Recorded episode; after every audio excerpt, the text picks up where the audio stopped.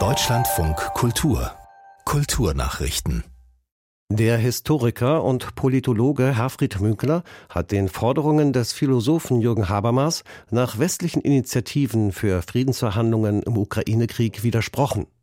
Habermas hatte in einem Beitrag für die Süddeutsche Zeitung geschrieben, er fordere keinen Stopp von Waffenlieferungen, sondern sehe im Gegenteil gute Gründe dafür.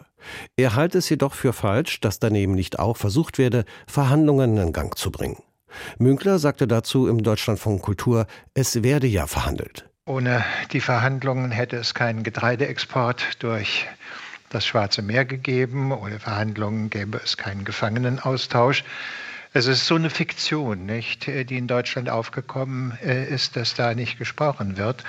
Aber sozusagen, die Verhandlungen sind nicht die Alternative zum Kämpfen, sondern beides findet gewissermaßen gleichzeitig statt.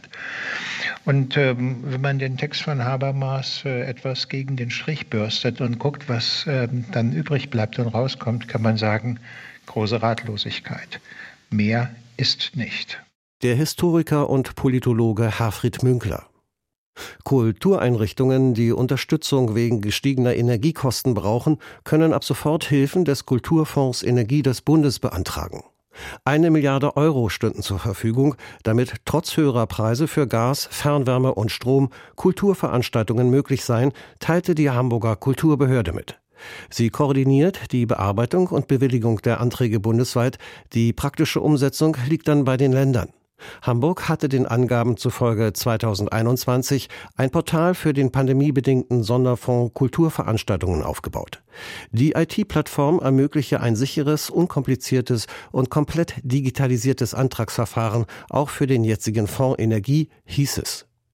Die Kreml-kritische Punkgruppe Pussy Riot hat ihren Auftritt bei den internationalen Maifestspielen in Wiesbaden abgesagt. Auf Twitter erklärte die russische Band, dass sie nicht bereit sei zu spielen, wenn auch die Sängerin Anna Netrebko auftritt.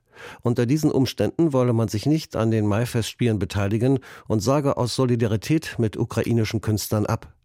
Um den geplanten Auftritt der Opernsängerin Netrebko gibt es schon länger Streit.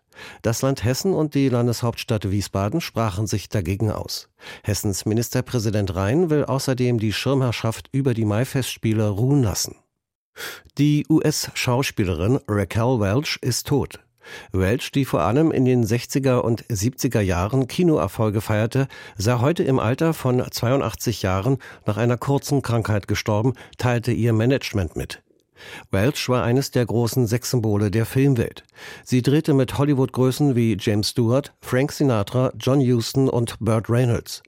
Ihr Comedy-Talent bewies sie 1973 im Film Die drei Musketiere, für den sie den Golden Globe als beste Komödiendarstellerin erhielt.